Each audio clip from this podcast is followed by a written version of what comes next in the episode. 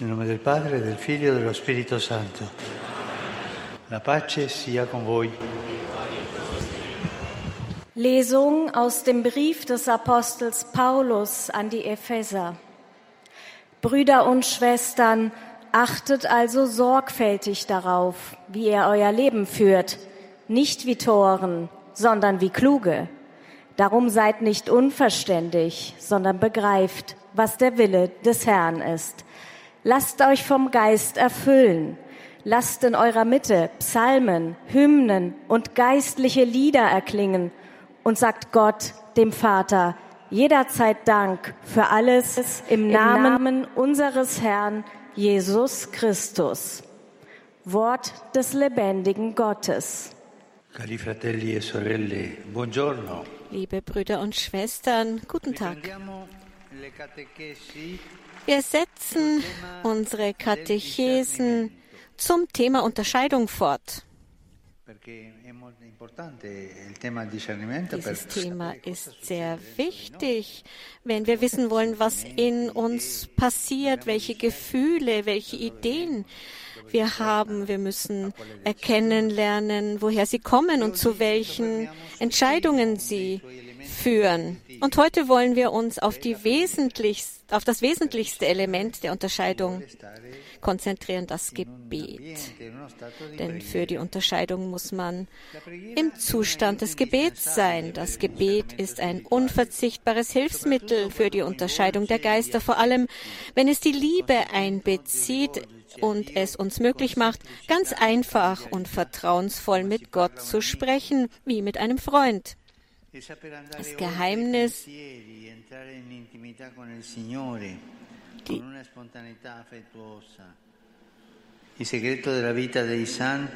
la fame Das Geheimnis des Lebens der Heiligen ist die familiäre Vertrautheit mit Gott, die in ihnen wächst und es ihnen immer leichter macht zu erkennen, was Gott gefällig ist. Das wahre Gebet ist Vertrautheit und Vertrauen zu Gott. Es geht nicht darum, Gebete herunterzuleiern wie ein Papagei. Das wahre Gebet ist diese Spontaneität, diese Liebe zu Gott, diese Vertrautheit überwindet die Angst und den Zweifel, dass Gottes Wille vielleicht nicht zu unserem Besten ist, eine Versuchung, die sich manchmal in unsere Gedanken einschleicht und unsere Herzen unruhig und unsicher macht und verbittert. Manchmal. Die Unterscheidung erhebt keinen Anspruch auf absolute Gewissheit. Es ist kein Sie erhebt nicht den Anspruch auf eine absolute Gewissheit zu sein, denn es geht um das Leben und das Leben ist nicht immer logisch. Es hat viele Aspekte, die sich nicht in ein einziges Denkschema einordnen lassen. Wir würden gerne genau wissen, was zu tun ist, aber selbst wenn es so weit kommt, handeln wir nicht immer entsprechend. Wie oft haben auch wir die Erfahrung gemacht, die der Apostel Paulus so beschreibt. Denn ich tue nicht das Gute, das ich will, sondern das Böse, das ich nicht will, das vollbringe ich. Wir sind nicht nur Vernunft, wir sind keine Maschinen. Es genügt nicht, Anweisungen zu erhalten, um sie auszuführen. Die Hindernisse wie auch die Hilfsmittel dabei, sich für den Herrn zu entscheiden, sind vor allem affektiver Art. Es kommt aus dem Herzen. Es ist bezeichnend, dass das erste von Jesus im Markus-Evangelium vollbrachte Wunder ein Exorzismus ist. In der Synagoge von Kapernaum befreite einen Mann vom Teufel, von dem falschen Gottesbild, das Satan von Anfang an suggeriert hat, dem eines Gottes, der unser Glück nicht will. Der Besessene aus, diesem, aus dieser Evangeliumspassage weiß, dass Jesus Gott ist, aber das veranlasst ihn nicht, an ihn zu glauben. Ja, er fragt sogar, bist du gekommen, um uns ins Verderben zu stürzen? Viele Menschen, auch Christen, denken, dass Jesus zwar der Sohn Gottes sein mag, bezweifeln aber, dass er unser Glück will. Ja, manche befürchten sogar, dass wir, wenn wir seinen Vorschlag annehmen, also das, was Jesus uns vorschlägt, unser Leben ruinieren und unsere Wünsche und Bestrebungen aufgeben müssten. Und manchmal werden wir von folgenden Gedanken übermannt. Dass Gott zu viel von uns verlangt. Wir haben Angst. Wir haben Angst, dass Gott zu viel von uns verlangt dass er uns nicht wirklich liebt. Dabei haben wir doch bei unserem ersten Treffen gesehen, dass man eine wirkliche Begegnung mit dem Herrn gerade an der Freude erkennt, die sie mit sich bringt. Wenn ich dem Herrn begegne, dann bereitet mir das Freude, das jedem von uns. Es ist eine schöne Sache. Traurigkeit oder Angst dagegen sind Zeichen der Gottferne. Wenn du aber in das Leben eintreten willst, halte die Gebote, sagt Jesus zu dem reichen jungen Mann. Leider haben es einige Hindernisse dem jungen Mann unmöglich gemacht, den Wunsch zu verwirklichen, den er im Herzen trug, dem guten Meister zu folgen. Er war ein interessierter, unternehmungslustiger junger Mann, der die Initiative ergriffen hatte, Jesus zu treffen aber er war auch sehr gespalten in seinen Neigungen. Für ihn war der Reichtum zu wichtig. Jesus zwingt ihn nicht, sich zu entscheiden, aber in dem Evangeliumstext heißt es, dass der junge Mann traurig von Jesus wegging. Wer vom Herrn weggeht, ist nie glücklich, auch wenn er noch so viel Besitz und Möglichkeiten zur Verfügung hat. Jesus zwingt nie dazu, ihm zu folgen. Jesus lässt dich seinen Willen spüren und er lässt dich über das Herz die Dinge wissen, aber er lässt dich frei in deinen Entscheidungen und das ist das Schönste am Gebet zu Jesus, dass er uns diese Freiheit lässt. Wenn wir uns aber vom Herrn entfernen, dann bleibt da eine Trauer zurück, etwas Hässliches im Herzen. Unterscheiden ist nicht einfach denn der Schein kann trügen. Aber die Vertrautheit mit Gott kann Zweifel und Ängste sanft zerstreuen und unser Leben immer empfänglicher machen für sein sanftes Licht, wie es der heilige John Henry Newman so schön formuliert hat. Die Heiligen erstrahlen in reflektiertem Licht und zeigen in den einfachen Gesten des Alltags die liebende Gegenwart Gottes auf, der das Unmögliche möglich macht. Man sagt, dass Ehepartner, die lange Zeit zusammengelebt und sich geliebt haben, einander am Ende ähneln. Ähnliches lässt sich auch über das affektive Gebet sagen. Es macht uns allmählich aber auf eine wirkungsvolle Weise immer mehr fähig, das zu erkennen, was wir unter Konnaturalität verstehen, etwas, das aus der Tiefe unseres Seins kommt.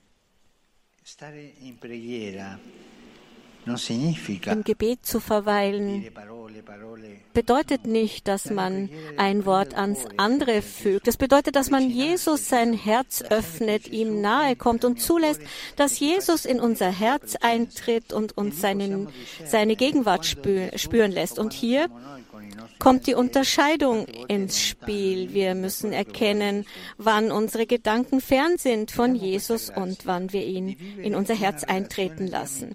Bitten wir um diese Gnade, eine Beziehung der Freundschaft mit dem Herrn zu leben, wie ein Freund zu einem Freund spricht, zu sprechen.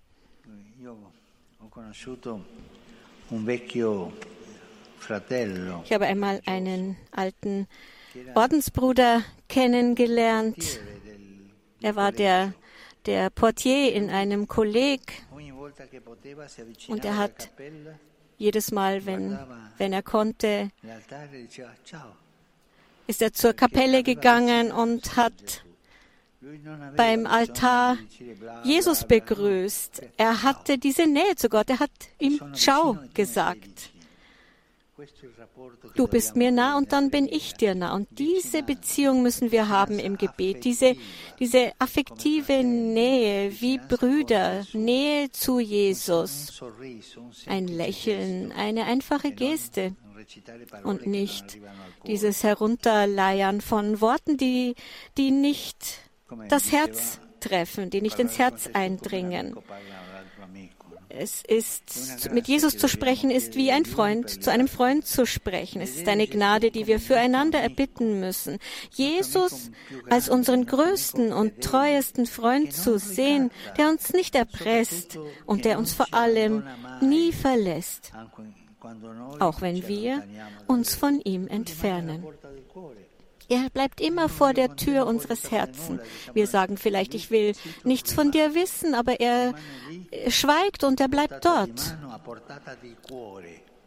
In der Reichweite des Herzens, weil er uns immer treu bleibt machen wir weiter mit diesem Gebet. Sagen wir dieses Gebet. Ciao, hallo. Dieses Gebet, in dem wir Jesus mit dem Herzen grüßen. Dieses Gebet der Nähe, das aus wenigen Worten besteht, aber aus guten Gesten, guten Werken. Danke. Ja, das war die dritte Katechese von Papst Franziskus aus dem Zyklus zur Unterscheidung. Ja, nun folgt der Gruß auf Deutsch. Wir hören Stefanie Stahlhofen.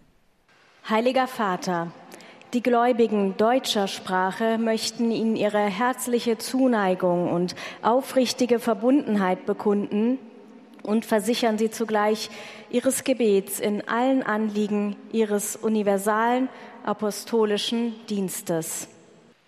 Liebe Brüder und Schwestern, Heute möchte ich auf ein wesentliches Moment einer guten Unterscheidung der Geister zu sprechen kommen, auf das Gebet, das es uns ermöglicht, ganz einfach und vertrauensvoll zu Gott zu sprechen, so wie mit einem Freund.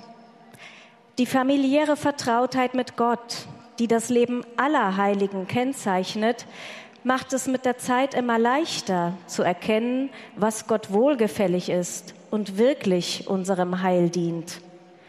Zugleich hilft eine persönliche Beziehung mit Gott auch gegen die immer wieder aufkommenden Zweifel. Gottes Wille sei vielleicht nicht zu unserem Besten. Gott meinte es mit uns eventuell gar nicht gut und hindere uns an einem glücklichen und erfüllten Leben. Aber so ist es nicht. Eine wirkliche Begegnung mit dem Herrn erkennt man gerade an der tiefen, anhaltenden Freude, die sie mit sich bringt. Traurigkeit oder Angst hingegen sind Zeichen der Gottferne. Von dem reichen Jüngling, der Jesus nachfolgen wollte, dies aber nicht schaffte, weil er zugleich an seinem großen Reichtum festhalten wollte, heißt es im Evangelium, dass er traurig wegging. Wer vom Herrn weggeht, wird nicht glücklich, auch wenn er noch so viel besitzt. Die Unterscheidung ist nicht leicht, denn der Schein kann trügen, aber die Vertrautheit mit Gott kann Zweifel und Ängste sanft zerstreuen und unser Leben immer empfänglicher machen für sein mildes Licht.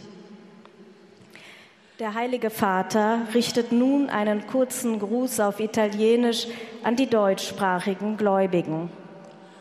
Saluto cordialmente i fratelli e le sorelle di lingua tedesca, in particolare i tanti scolari con i loro insegnanti oggi qui presenti. Chiediamo la grazia di vivere l'amicizia con il Signore, che si ricolma di quella gioia profonda che tutti cerchiamo. Egli non ci abbandona mai. Con lui non siamo mai soli. Der Heilige Vater sagte auf Italienisch, ich grüße herzlich die deutschsprachigen Brüder und Schwestern, insbesondere die vielen Schülerinnen und Schüler mit ihren Lehrkräften, die heute hier sind. Bitten wir um die Gnade, in Freundschaft mit dem Herrn zu leben, der uns mit jener tiefen Freude erfüllt, nach der wir uns alle sehnen. Er verlässt uns nie, mit ihm sind wir nie allein. Santo Padre, i fedeli di lingua italiana desiderano esprimerle filiale affetto e sincera fedeltà e pregano per le intenzioni del suo universale ministero apostolico. A conclusione di questa udienza canteremo la preghiera del Padre nostro in latino, terminata la quale il Santo Padre impartirà la benedizione apostolica che estende in modo speciale ai bambini, agli anziani e ai sofferenti. Benedirà anche i rosari e gli oggetti di devozione che ciascuno porta con sé. Rivolgo un cordiale benvenuto ai pellegrini di lingua Ich heiße die italienischsprachigen Pilger herzlich willkommen. Besonders grüße ich die Gläubigen aus Parete und Battipaglia in der Hoffnung, dass mit dem Engagement aller der religiöse Eifer ihrer jeweiligen Pfarrgemeinden wachsen möge. Und dann gehen meine Gedanken an die leidgeplagte Ukraine, die sehr viel zu leiden hat, dieses arme Volk, das so grausam geprüft wird. Heute Morgen konnte ich mit Kardinal Krajewski sprechen, der aus der Ukraine raccontato- zurückgekommen ist und er hat raccontato mir furchtbare Dinge erzählt. Denken wir an die Ukraine und beten wir für dieses leidgeplagte, geprüfte Volk. Und schließlich gehen meine Gedanken wie immer an die jungen, kranken und älteren Menschen sowie die Neuvermählten. Möge das Fest der Erzengel Michael, Gabriel und Raphael, das wir morgen begehen, in allen ein aufrichtiges Festhalten an den göttlichen Plänen bewirken, auf dass ihr die Stimme eures inneren Meisters erkennen und ihr folgen mögt, die in den Geheimnissen eures Gewissens zu euch spricht. Beten wir auch für das Vatikanische Gen- Gendarmerie-Korps, deren Patron der Erzengel Gabriel ist und er möchte sie, Gott möchte, möge, Gott segne sie für all das Gute, das sie tun. Euch allen meinen Segen.